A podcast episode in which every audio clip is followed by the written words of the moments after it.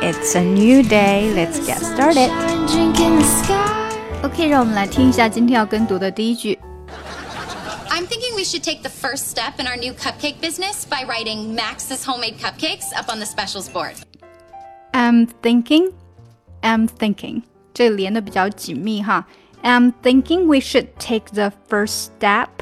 啊，这里一看就是一个连读，first step。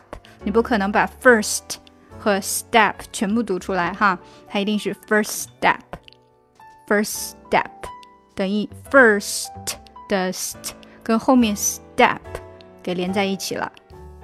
I'm thinking we should take the first step in our new cupcake business. In our new cupcake business, cupcake, cupcake 不能 cupcake，对不对？Cupcake business, cupcake business. By writing Max's homemade cupcakes. Max's homemade cupcakes. Homemade 这个的会有点出不来了哈。Max's homemade cupcakes. Max's homemade cupcakes. Max's homemade cupcakes. Up on the specials board. Up on the specials board. Up on the specials board. 好，加快啊，慢慢加快。Upon upon 这里连起来了，对不对？Upon the specials board. 好，继续加快啊。Up on the specials board. Up on the specials board. Up on the specials board. Up on the specials board. 好了啊，这个速度就差不多了，是吧？我们整体读。I'm thinking we should take the first step in our new cupcake business by writing Max's homemade cupcakes up on the specials board. 啊，还是要注意之前连读的，还有哎，好像被吞掉的那些音哈。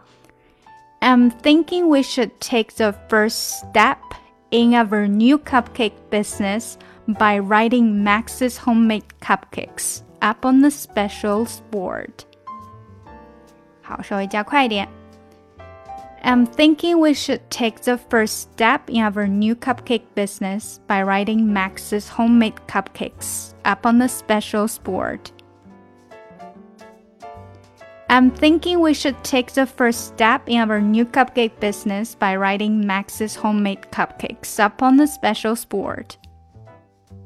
再加快一点吧。I'm thinking we should take the first step in our new cupcake business by writing Max's homemade cupcakes up on the specials board. I'm thinking we should take the first step in our new cupcake business by writing Max's homemade cupcakes up on the specials board. 好，再来一遍哈。I'm thinking we should take the first step in our new cupcake business by writing Max's homemade cupcakes up on the specials board. 今天就到这里啦。 如果你想要跟我学英语呢，可以在喜马拉雅 FM 搜索专辑《听力阅读专项提升》，更多的免费英语资讯和跟读内容在我们的公众号内，ESPosts E S P O S T S。另外呢，如果你喜欢我专辑里面所用的 music，可以直接去网易云音乐搜索“抠姐英语”歌单，就可以看到我所有在专辑里面所放的歌曲啦。